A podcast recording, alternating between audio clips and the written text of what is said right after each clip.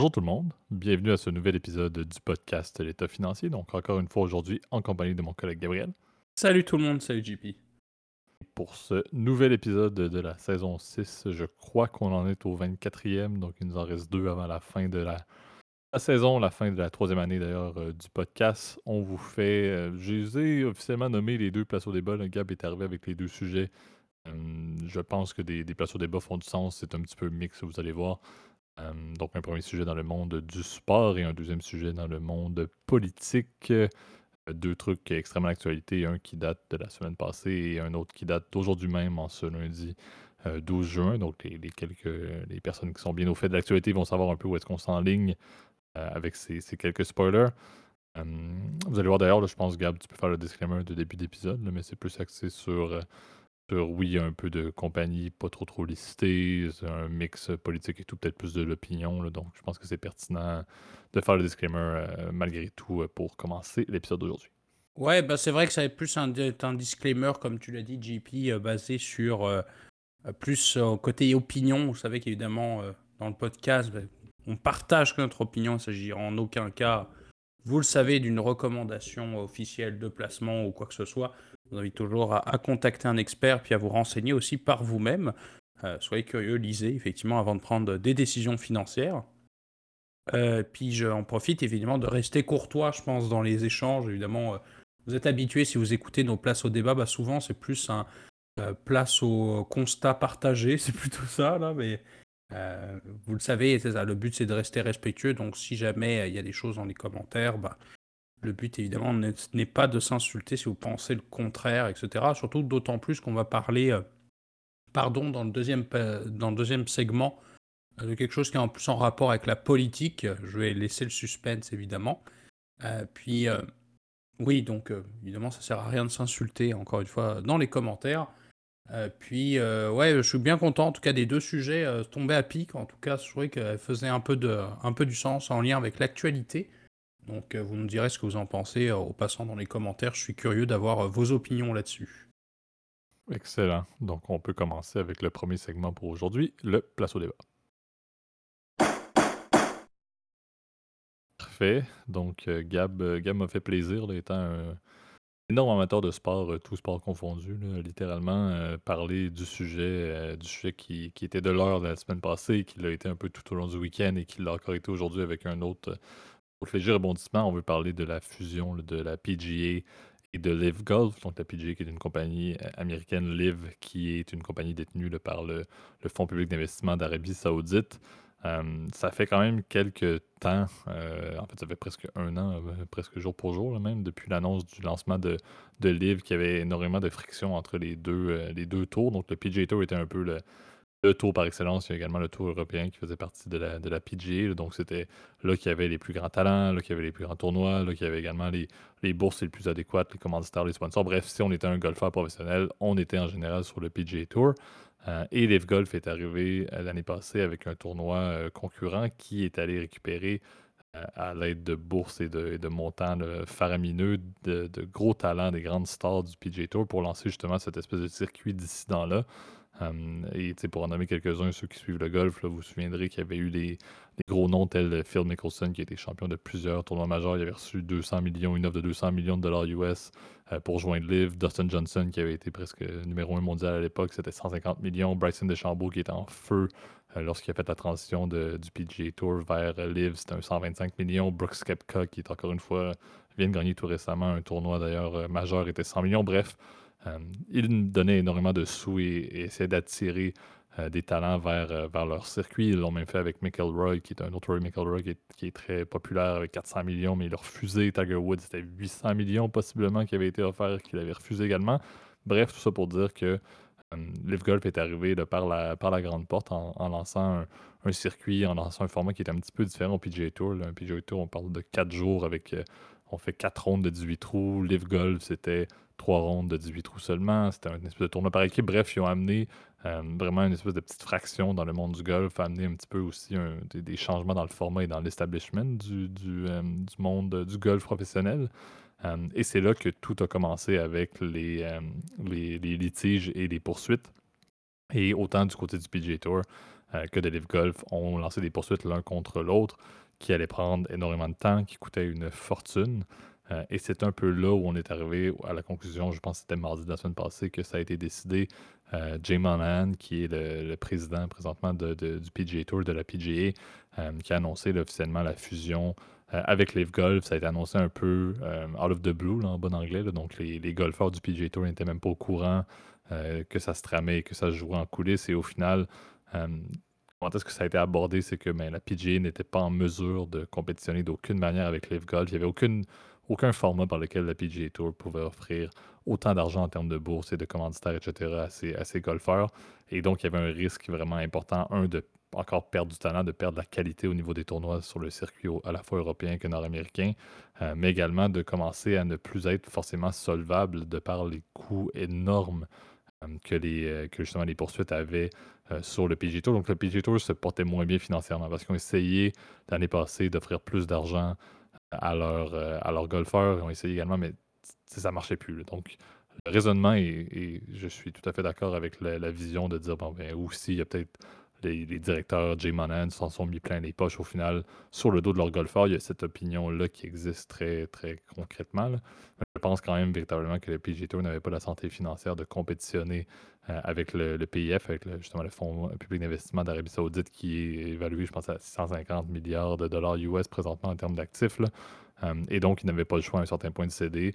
M. Monahan mentionne que le moment où la fusion a lieu, donc annoncé la semaine passée, c'était là où, le PGA, où la PGA avait la plus grande valeur. Donc, ils ont réussi à obtenir à la fois la plus grande valorisation, le, plus grand volet monétaire. Je pense qu'il parlait que le PGA, la PGA valait à peu près 1,5 milliard de dollars US. Euh, et donc, c'est un petit peu ça. Maintenant, on se retrouve avec une fusion euh, la nouveauté qui a eu lieu aujourd'hui, c'est que le Congrès, lundi, le Congrès américain a demandé justement à ce qu'il y ait euh, plus d'informations qui soient fournies sur cette fusion-là, euh, surtout liées au contrôle et à l'impact que l'Arabie saoudite, que le gouvernement et le pouvoir en fait d'Arabie saoudite a eu sur la mise en place de cette fusion-là.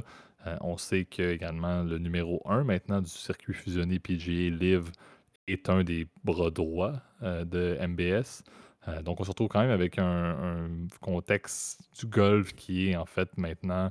Le golf professionnel est littéralement une manière pour l'Arabie Saoudite, et ça c'est mon avis, de continuer à prouver et à se légitimiser, entre guillemets, malgré toutes les, les problématiques qu'on connaît liées aux droits de l'homme.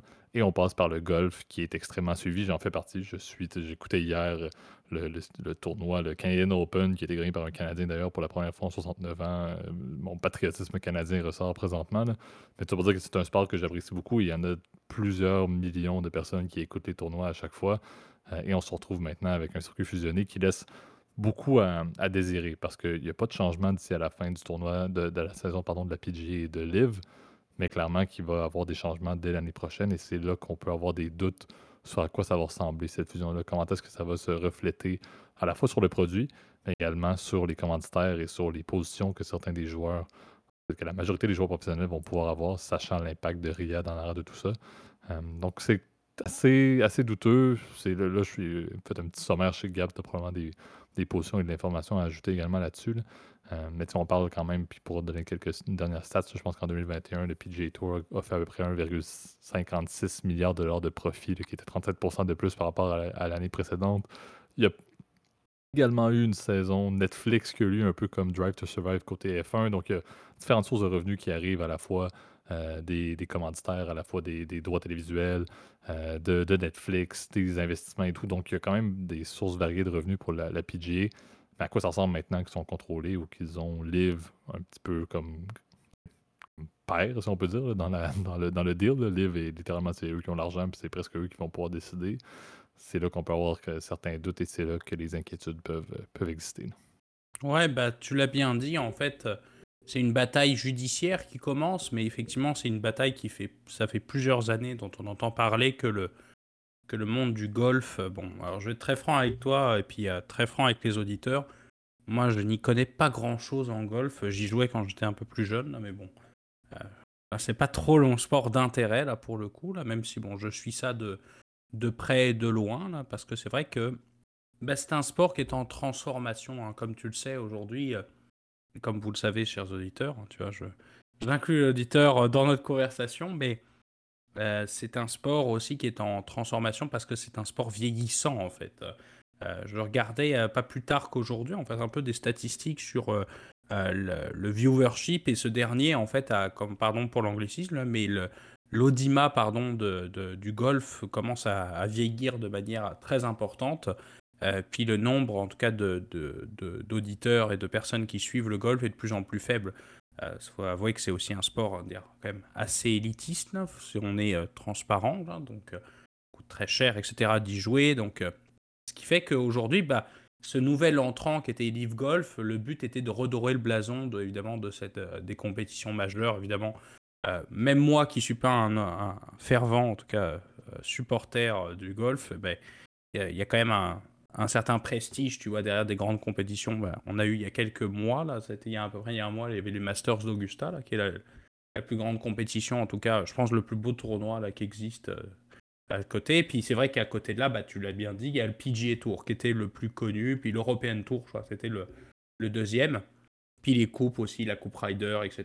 Là, donc, euh, euh, qui sont, font partie, pareil, du calendrier d'une saison, d'une saison normale. Et c'est vrai que c'était le but était c'est ça, de d'attirer des grands talents, puis de faire en sorte, si tu veux, de pouvoir créer du contenu entertainment. En fait, de répliquer exactement le modèle qui a été suivi par Liberty Media. On se souvient bah, dans l'acquisition de Formule 1, c'est de créer en fait vraiment un espèce d'engouement derrière les joueurs, des, euh, et créer vraiment de l'interaction effectivement avec les réseaux sociaux, etc. Euh, et euh, véritablement, je dis, redorer le blason. Le problème, c'est que ce redorage de blason, eh ben, il s'est fait en fait avec une division du monde du golf. Tu l'as bien dit, il y a certaines, certains champions qui ont suivi. Euh, je pense, je pense à Dustin Johnson, qui, est un, qui est aussi un grand golfeur. je crois que c'est Rory McElroy aussi qui a, qui a suivi. Donc, il y a... non, JP, si je me trompe, tu peux me corriger. En fait, McElroy a refusé 400 millions. McElroy, et ça, j'en parlerai un peu plus par la suite, a été un peu le entre guillemets, le pantin de la PGA pour vraiment montrer que Liv était mauvais pendant des mois et des mois et des mois jusqu'à l'entendre. Donc, McElroy a refusé 400 millions pour finalement se faire complètement berner parce qu'il a défendu le, PGA Tour pour finalement se faire couper l'herbe sous le pied par Jay Monahan et la PGA qui ont signé l'entente sans que McElroy, au final, présentement, en bénéficie. C'est les 400 millions qu'il a refusé, il va pas se les faire déposer seulement dans son checking demain matin. C'est parti, c'est done. Euh, euh, et, il s'est fait un petit peu berner par, euh, par son propre employeur. Bref, mais McElroy avait refusé. En fait, McElroy et Woods, qui étaient les deux, les deux plus grands noms du golf, ont, encore à ce jour, là, avaient, avaient, refusé, étaient restés fidèles. ouais, Tiger Woods, ouais. ouais. je crois que Tiger Woods aussi. Mais c'est vrai qu'effectivement, le, le problème, c'est plus un niveau, c'est ça, des compétitions qui vont se faire tout au fil, évidemment, de la saison. Parce que je pense que pour les, les, les gros événements comme bah, les quatre tournois du Grand Chelem, ça changeait rien, puisque ces derniers, euh, je crois que les joueurs du Live Golf ont participé, par exemple, au Masters d'Augusta, au, PGA Championship, qui est à part. Hein. Euh, d'ailleurs, faites attention, parce que le nom est le même, mais c'est une compétition complètement différente, hein, le, PGA Championship, là, donc le, tournoi, puis je crois que le, UK Open, là, puis euh, je sais plus c'est quoi le dernier, là. Là, pareil, là, l'US Open. Open et puis le, je pense que c'est le Players Championship. Bref, mais oui, effectivement, les, joueurs, les quatre majeurs, les joueurs du livre avaient le droit, alors que tous les autres, ils avaient perdu leur carte de membre du PGA Tour en, étant dans, l'organisation dissidente, effectivement. Ouais, donc euh, ça, ça posait, bref, des, un vrai conflit, mais en même temps, le Live Golf organisait ses propres tournois, du coup, mais qui étaient évidemment ouverts qu'aux tournois, évidemment, du, du livre. Et le but, encore une fois, c'est de faire des compétitions parmi les, les GOATs. C'est comme si tu avais des des, compis, euh, des compètes bah, pour les gens qui suivent plus le. Euh, bah, en fait, c'est comme la MLS, en fait, finalement, maintenant avec, euh, avec Lionel Messi là, qui sont là. D'ailleurs, ce sera un bon épisode de sujet de, podcast, probablement, parce que c'est très intéressant de voir ce qui se passe. Bon, je fais un appel d'œil pour un prochain sujet, là, mais c'est le même principe, tu vois. Le but, évidemment, c'est ça c'est de créer de l'engouement, etc. Et puis là, bon, alors cette fusion, je pense que le premier obstacle, tu l'as bien dit, c'est le côté euh, l'ingérence étrangère. On en parle de plus en plus dans la démocratie euh, dans le bloc de l'Ouest. Là, je mets ça entre guillemets, là, mais euh, on a entendu parler pas mal en France, des, peut-être des relations parfois d'ingérence, notamment russe, par exemple en France, mais les, les Américains ont très peur du côté chinois, puis aussi des blocs de, en tout cas des, pays du Golfe qui ont énormément d'argent en fait, et puis qui investissent énormément dans le sport parce qu'ils se rendent compte surtout pour l'Arabie saoudite, elle se rend compte qu'elle a pris un train de retard ces dernières années versus euh, bah, le Qatar, qui est quand même la, aujourd'hui qui était mondialement connu bah, par la Coupe du Monde, par le Paris Saint-Germain, par le tennis aussi, puisque je crois que c'était Nasser, d'ailleurs c'est assez drôle, mais c'est Nasser Al-Khelaifi, donc le président du PSG était un joueur, était un joueur en tout cas international de tennis. Là, bon, je t'apprends quelque chose peut-être là, mais euh, c'est assez intéressant de voir que le Qatar a été très en avance, évidemment, sur le côté sport. Euh, Bein Sport, évidemment, Al Jazeera, etc. Euh, puis là, maintenant, c'est l'Arabie Saoudite maintenant qui veut faire sa place. avec, vous l'avez bien vu, l'arrivée de Ronaldo, de Benzema, l'arrivée, effectivement, d'autres grands joueurs, en tout cas sur, le, sur ce côté-là. Puis maintenant, effectivement, le golf aussi, qui d'ailleurs est un sport extrêmement prisé, en fait, dans les pays du golf. Donc, c'est aussi le but, et c'est ça, c'est de faire parler, effectivement, le de l'Arabie Saoudite. Donc, il euh, faut voir aussi que toutes ces transactions-là, il n'y a pas que le côté financier, il n'y a pas que le côté sponsoring, mais aussi, aussi la, présence, évidemment, de l'Arabie Saoudite sur la scène internationale. Euh, c'est vraiment une question de soft power, comme on entend euh, parler de plus en plus. Là. je ne sais pas si tu avais d'autres points peut-être à rajouter, mon cher JP. Ouais, ben en fait, on, revient dans, la, logique place au débat, la logique opinion, mais moi personnellement, je trouve que ça ne fait. je, ne passerai pas par, par deux chemins, je trouve que ça fait aucun sens.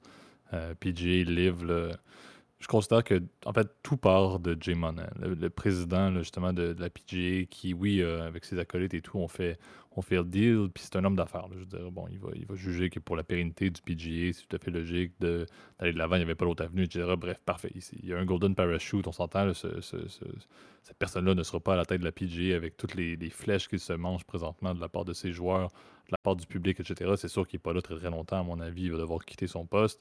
Il va en avoir plein les poches. Il se porte bien, bravo. À mon avis, ça reste que lorsqu'on pense à la PGA, et c'est un peu la position que je parlais tout à l'heure, McElroy et Woods ont été des personnes qui ont été mis face à Liv pour protéger les intérêts de la PGA, pour protéger l'historique de la PGA, pour protéger l'honneur lié à la PGA, parce que le golf professionnel et l'historique des plus grands joueurs au monde passent par la PGA depuis toujours.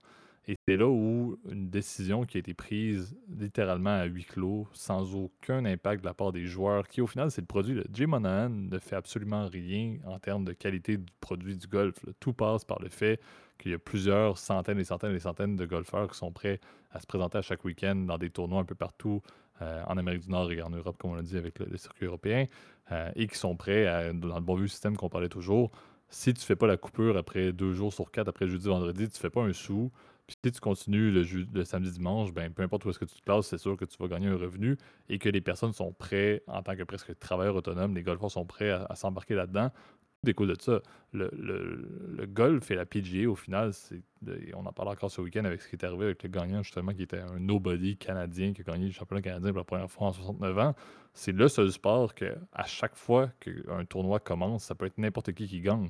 Parce qu'il n'y a pas forcément l'espèce de hiérarchie de littéralement Gab pourrait se présenter à un tournoi s'il est bon puis s'il est vraiment sur sa game pendant quatre jours.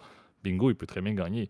Donc c'est un, sport qui est vraiment qui, est unique en son genre. Il y a le circuit, le Grand Prix de Montréal qui s'en vient sous peu. Je veux dire, Verstappen va gagner, c'est déjà réglé. On pourrait déjà lui donner le trophée avant même qu'il fait un tour de piste euh, sur le circuit Gilles Villeneuve.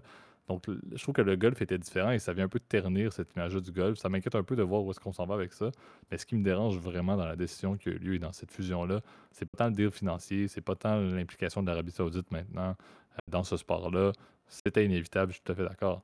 Mais les joueurs auraient dû avoir leur mot à dire. Les Tiger Woods de ce monde et les Rory McIlroy sont des personnes qui sont presque plus gros en tant que tels, plus importants que la PGA au total. Et là, ils sont juste pris comme étant un vulgaire employé parmi tant d'autres qui sont maintenant fusionnés avec une autre organisation et c'est tout d'attitude. Ils n'ont pas eu leur mot à dire, ils n'ont pas rien à faire. Ils n'ont pas de capacité non plus de, s'auto-leverager présentement au niveau de, des organisations. Puis, McElroy, il parlait que Liv, ils en ont, pardon du terme, mais ils n'en ont rien à faire du tout de, de McElroy. Il a tellement été face à Liv, il a tellement été une personne qui défendait la PGA pendant la dernière année qu'ils ne sont pas prêts à lui donner rien. Donc, lui, c'est une des plus grandes stars, sinon la plus grande star actuelle du circuit. Mais au il n'est pas aimé par ses nouveaux propriétaires parce qu'il l'a défendu. Donc, J'aime pas cette, approche-là. Je trouve que le fait que les joueurs ne savaient pas, plusieurs joueurs l'ont appris d'ailleurs sur Twitter lorsque c'est sorti public, ce deal-là, mardi matin. C'est une folie à mon avis. C'est pas comme ça que ça fonctionne. C'est pas comme ça que ça fonctionne dans le sport professionnel à mon avis. Euh, et je trouve ça un peu embêtant euh, qu'on en, soit rendu là. Donc, on verra la suite. Je dis, il n'y a pas de changement drastique pour, pour la fin de la saison et on, ça paraît pas. Là, on est au milieu, on arrive à l'été bientôt. mais une bonne partie de la saison est déjà faite, entre autres sur le circuit nord-américain. donc, on verra qu'est-ce qui va se produire pour le nouveau calendrier, à quoi vont ressembler les événements fusionnés, à quoi va ressembler l'impact de livre en termes de format également. Donc, c'est sûr qu'il y, a le contenu qui va changer. Le, sport va changer en tant que tel, c'est certain, pour faire un mix entre ce, que, ce qui faisait bien sur la PGA et ce qui se faisait bien au niveau de livre. Mais c'est sûr que moi, j'ai peur de dire je pense que la manière dont le deal a eu lieu est une bonne vision de à quoi vont ressembler toutes les prises de décision pour l'avenir du golf professionnel, c'est-à-dire ben, le PIF et quelques grandes têtes du PGA Tour vont avoir leur mot à dire. Personne d'autre va être consulté et ça va être ça. Les commanditaires, on s'en fout un peu. Euh, les golfeurs, vous n'avez pas votre mot à dire et voici, voici, voilà, euh, on fait ce qu'on veut, puis c'est tout. Je trouve que ça ne fonctionne pas trop trop dans ce sport-là, du moins. Tout à fait d'accord qu'il y a des sports, tu l'as dit, euh, la, F1 avec Liberty Media, c'est un autre contexte, je suis tout à fait d'accord, mais le contexte du golf, je trouve que ça a toujours été. Gary Player et compagnie, c'est les joueurs qui ont toujours pris le lead là-dessus. Un peu embêtant lorsqu'une décision aussi drastique est prise par une personne dans ce contexte-ci, M. Monahan, que je littéralement j'ai presque un, jeu d'or avec son visage, à mon avis, euh, chez moi présentement, parce que c'est insensé. C'est insensé comme truc. Après, littéralement, Jay Monahan a passé une année complète à dire à, parler des, problèmes liés de, l'Arabie Saoudite avec les droits humains, à parler du lien avec 9-11. Puis après ça, il signe un accord euh, à huis clos avec, l'organisation. bref, je trouve ça absolument fascinant. Donc, ce qui me dérange, mon avis, c'est on verra la suite. Le golf va rester le golf, c'est ça. Puis je ne suis pas quelqu'un qui joue au golf et je suis pas quelqu'un qui encourage non plus le, golf en tant que tel. Tu l'as dit, c'est un sport un peu élitiste. C'est faire un deal comme ça dans le monde du sport à huis clos sans que les plus grands talents, qui sont des personnes significatives pour l'ensemble de la PGA, pour l'ensemble du golf professionnel qui n'ont même pas leur mot à dire, ça ne marche pas à mon avis. Ça ne devrait pas se faire comme ça, selon moi, à l'avenir. Et ça montre encore une fois très bien la trame qui va se produire pour les prochaines années, les prochaines décennies du golf professionnel. Donc il y a vraiment une scission très claire et nette qui se fait présentement avec la fusion PGA et LIV. Ouais, bah c'est vrai que, encore une fois, peut-être que tu. Je me répète, mais c'est tout est une question d'argent. Hein, dans ce genre de contexte c'est difficile de juger en fait aussi. Est-ce qu'il y a une histoire de gros sous, etc. Euh, pour être franc avec toi, j'aurais pas le, en tout cas les, les arguments, euh, euh, en tout cas pour défendre un, camp ou un autre, parce que malheureusement, bah, j'y connais rien. Puis le cas échéant, c'est ça, c'est que comment va se partager par exemple la question des revenus, parce que une fois cette Super League, un peu comme d'ailleurs ça ressemble un peu à le fameux projet de Super League qu'il y avait eu en Europe, bah, pareil dans le football. Hein. le but étant de favoriser les très gros joueurs, puis de faire en sorte bah, que les, les, équipes de merde en fait jouent entre, jouent entre elles, tu vois. Euh, on est un peu rendu aussi à une époque, et euh, là c'est plus une critique, on va dire, de... Là, vous allez me dire, ça y est Gabriel, t'es devenu philosophe entre-temps, en une semaine, là, mais euh, je trouve qu'on est, on est rendu à une période où on a, on a tellement besoin d'entertainment, là, de, et on a tellement des exigences au niveau de la qualité du contenu qui fait que bah, en fait on se retrouve aujourd'hui à avoir euh, finalement euh, deux, deux tires, je sais pas comment dire ça en français, là, mais deux, euh, deux classes en fait de, de sportifs et puis de, de, compétitions, les compétitions très élitistes, puis celles qui le sont moins. Puis malheureusement ça incite pas les petits, si tu veux, je pense à à s'en sortir. Moi, c'est ce que j'adore, en tout cas, par exemple, dans, le foot. Là, je sais pas si c'est ton cas, JP, puis je pense qu'après ça, on rentrera à l'antenne, en tout cas pour ce segment-là. Là, mais ce que j'adore, justement, c'est les, histoires de petits clubs qui arrivent à aller très loin dans, des parcours avancés, genre par exemple en Ligue des Champions, etc. Donc, euh, je pense que ce genre de gros deal, etc., bah, c'est encore une fois une histoire de gros sous, puis de, de partenariat de, pub, de pub, et puis de, de droits télé. Puis finalement, en fait, euh, le sport en tel, en tel bah, il n'est pas mis de l'avant, non. Je ne sais pas ce que tu en penses, encore une fois, là, mais je lance ça comme ça sans savoir véritablement c'est quoi les gros enjeux d'un point de vue sportif. Exact. tu sais, je pense que euh, chacun, chacun peut également ajouter à son opinion. Moi, clairement, mon opinion est défavorable. Je pourrais passer des heures, euh, des heures et des heures à en parler, mais, mais bon, encore une fois, c'est, tu l'as dit, c'est personne là-dedans va être perdant au final en termes de dollars. Les joueurs vont gagner plus de bourses pareil. Donc c'est sûr que le, collectif du sport va faire plus d'argent. Euh, maintenant, encore une fois, la, tradition, l'historique et tout, je pense que c'est là que ça, ça se perd un peu l'honneur de certains grands talents. C'est là que ça, s'est un petit peu perdu. Euh, mais effectivement, ça ne se chiffre pas facilement en 5 dollars et c'est l'argent qui parle, surtout lorsque le PIF et euh, l'Arabie Saoudite sont, sont, en ligne de compte pour redorer leur, leur blason. Donc, bref, dans tous les cas, ce n'est pas tant non plus les amateurs qui vont avoir un grand mot à dire. Je ne pense, on t'en parlait là, avec la, Super Cup ou peu importe qui, avait, qui, avait, qui était tombé. donc ça, c'était beau de voir les, amateurs de football qui ont renversé tout ça. Dans le contexte du golf, je ne pense pas que, ça va arriver. Donc vivons avec, voyons les, résultats, voyons les conséquences, mais effectivement, personne n'en perd qui sont de près ou de loin impliqués avec la PGA ou Live, autant les, dirigeants que les, que les golfeurs, bien évidemment. Euh, donc c'est ce qui complète le premier segment Place au débat. Passons maintenant au deuxième Place au débat. Parfait. Euh, donc, on avait introduit le contexte d'un volet un peu plus politique euh, d'actualité. Donc, euh, aujourd'hui, justement, ce lundi 12 juin a eu lieu, malheureusement, le décès de. Malheureusement, ou bref, encore une fois, place au débat. ah non, non, là, là, là c'est dur, là. Mais, encore une fois, moi, moi, moi, je dis ça, moi, je dis ça. Bref, Berlusconi est décédé à 86 ans, ancien chef du gouvernement italien, était polarisant pour bien des raisons, avait eu plusieurs poursuites dans toute sa, dans toute sa vie, dans toute sa carrière, avait été, je pense, là, et je pense que Gab, tu voulais également faire un petit topo avec l'Empire euh, Mediaset, qui était d'ailleurs, je pense, et c'est ça que je voyais là, en faisant justement les notes en off, que c'était la seule fois qu'il a été réellement inculpé pour un des crimes euh, pour lesquels il avait été accusé, lié à, de la fraude fiscale, au fait que euh, son, son Empire Mediaset achetait, je pense, des droits de diffusion euh, de films euh, qui avaient été acquis de sociétés écran qui étaient. En fait, les, films étaient gonflés en termes de prix d'acquisition par Mediaset et les sociétés qui détenaient les droits étaient des sociétés écrans euh, dans des paradis fiscaux, etc., qui étaient détenus justement par Berlusconi. et, bref, donc fraude fiscale, blanchiment d'argent, paradis fiscaux. Et il avait été condamné, je pense, à 4 ans de prison. Finalement, ça avait été réduit à un an dans un contexte où, si je ne me trompe pas, l'Italie avait, avait visé à réduire le nombre de personnes incarcérées, euh, incarcérées dans le pays. donc, ça avait fondu 4 euh, ans à 1 an et au final, il n'avait même pas fait un an. Il a fait, il a fait du temps, je pense, dans la communauté, dans une résidence pour personnes âgées ou atteintes de l'Alzheimer. Bref, c'est pour dire qu'il s'en était quand même sorti euh, malgré tout, malgré le fait qu'il avait été condamné avec une, peine qui était plutôt, plutôt clémente pour ses crimes. Par contre, il y avait bien d'autres choses qui étaient liées à Berlusconi. Euh, qui, euh, qui, qui, était problématique. Bien des choses également liées à certaines, certaines fêtes avec, euh, bref, des, des, trucs un peu, un peu pas chrétiens qui se faisaient, qui se faisaient là-bas et que non seulement pas chrétiens, mais également un peu fortement, en fait, illégal lié à l'âge de certaines participants ou participantes. Donc, bref, un personnage polarisant. qui est décidé, Gab a peut-être plus de points. Personnellement, ce n'est pas un sujet pour lequel mon opinion est, très, très élevé et très, très imposant, je dois dire. Donc, je, je, je, mentionne les faits et Gab, je te laisse peut-être partager un petit peu plus ce que tu penses ou tu as pensé là-dessus. Ouais, bah, je, je, trouvais que c'était un sujet effectivement intéressant au-delà effectivement bah, de l'événement que tu as, parlé, parce que quand même Berlusconi, au-delà d'être un, effectivement un personnage extrêmement controversé là pour le coup, et euh, ça je, je, pense que...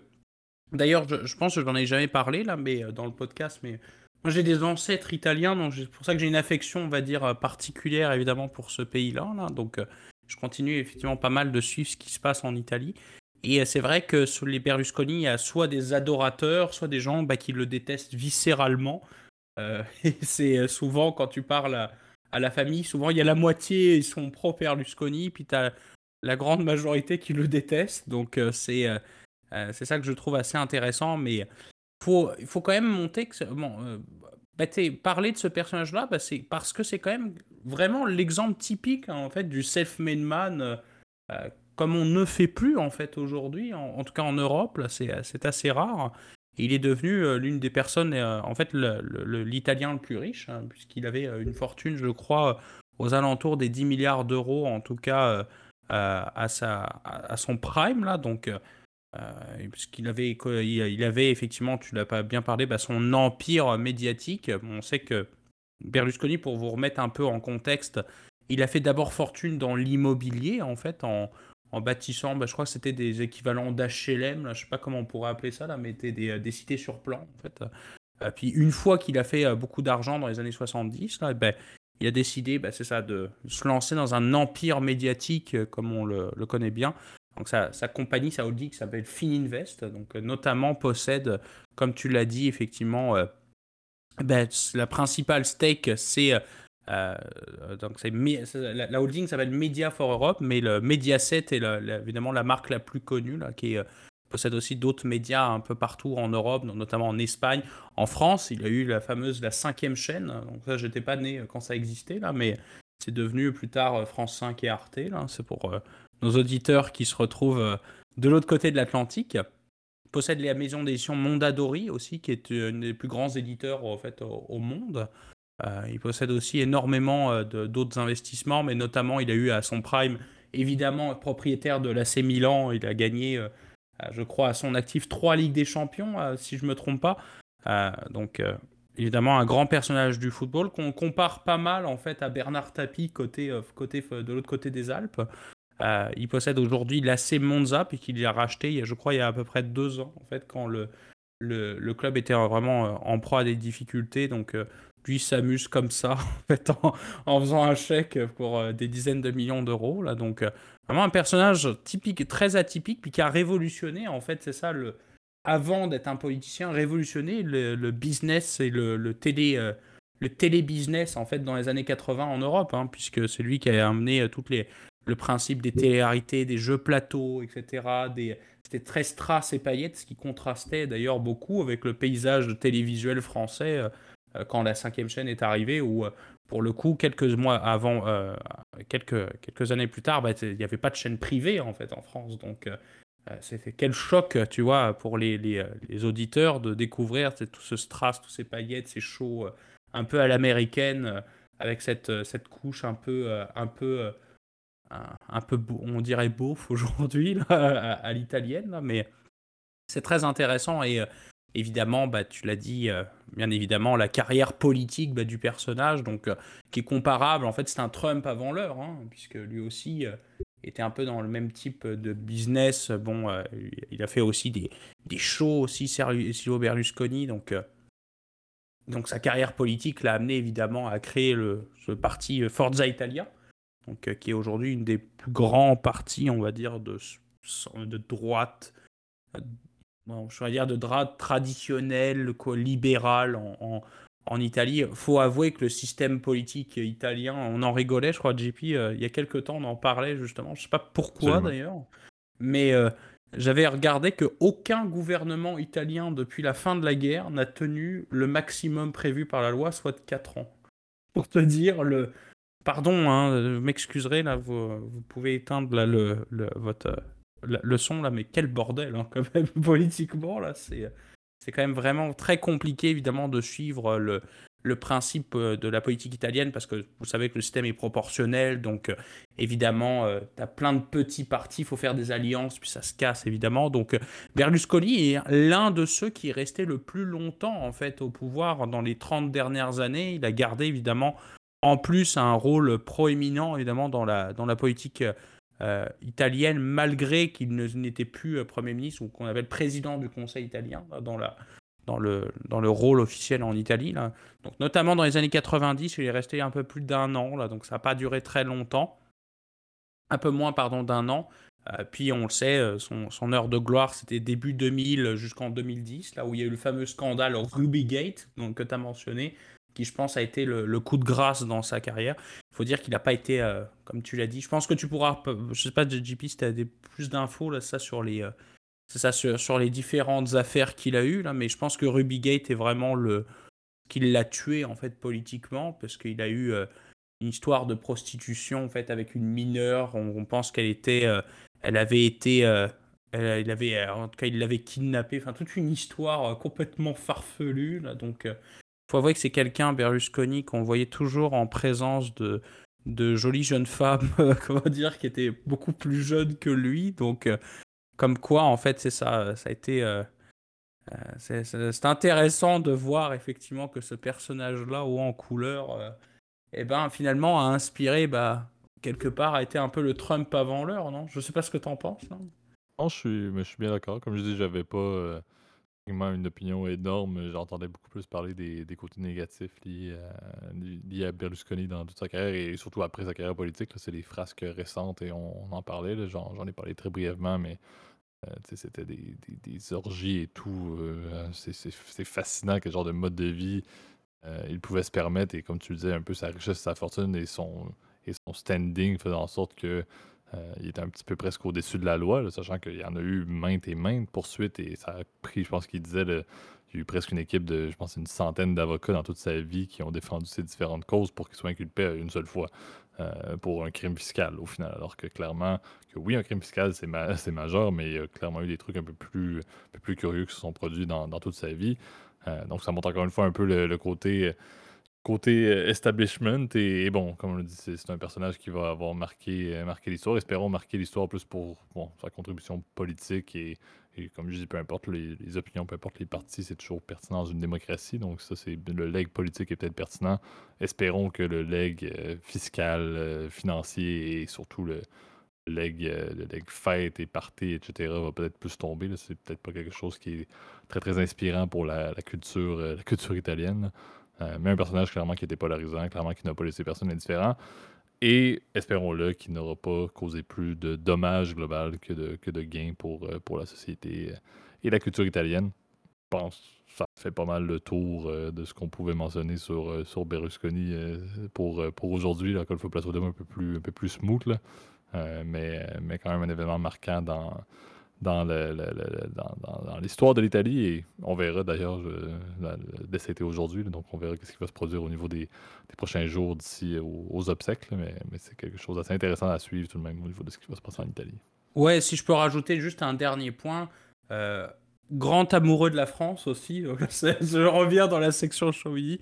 Très grand amoureux de la France, très grand francophile aussi. Euh, il parlait un, français euh, excellent si vous l'écoutez. Euh, j'ai l'impression d'écouter en tout cas les oncles et les tantes euh, qui sont restés en, Italie de mon côté, avec, euh, avec l'accent très, très subtil du nord, du nord de l'Italie. Là, donc, rien que pour ça, moi, je trouve que c'est assez drôle. Et d'ailleurs, un point assez intéressant, c'est que c'était aussi un type très apprécié aussi dans le bloc de l'Est, puisque c'était l'un des meilleurs amis de Poutine aussi. Donc, comme quoi, il a gardé de, de, très bonnes relations en fait avec avec l'Est. En fait, c'était un des, des, seuls, comment dire, euh, dirigeants ça, qui avait euh, cette, euh, cette si bonne réputation à l'Est et cette si mauvaise, entre guillemets, réputation à l'Ouest, pour, on va dire, sa, son attitude parfois frivole, on va dire ça comme ça.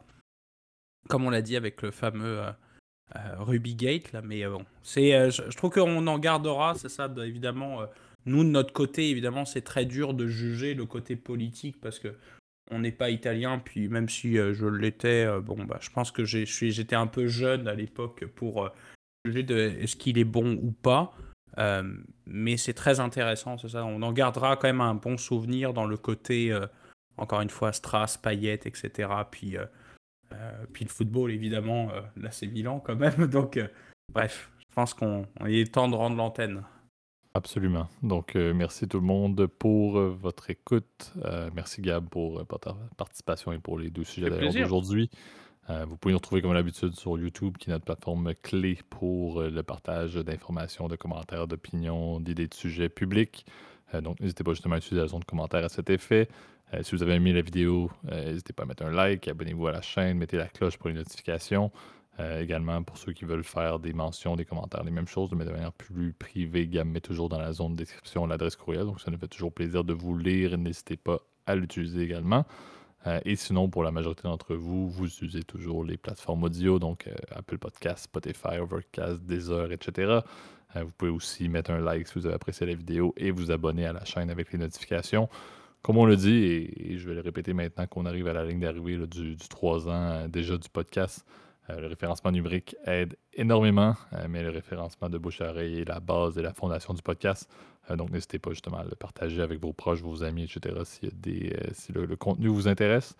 Il nous reste, comme on l'a dit, deux épisodes en fait. le, dernier sera la fin de la saison 3. On fait d'habitude un épisode spécial. On, verra si c'est le classique stock picking. on l'a dit, on a fait, je pense, la saison 3 en entier sans, sans Thomas, entre autres. donc, on verra si on essaie de faire un épisode grandiose. Trois ans d'ailleurs de, podcast, ça ne paraît pas, mais c'est quand même assez considérable euh, avec notre tendance d'avoir un épisode par semaine de manière constante. Oui, avec des heures différées, des journées différées parfois.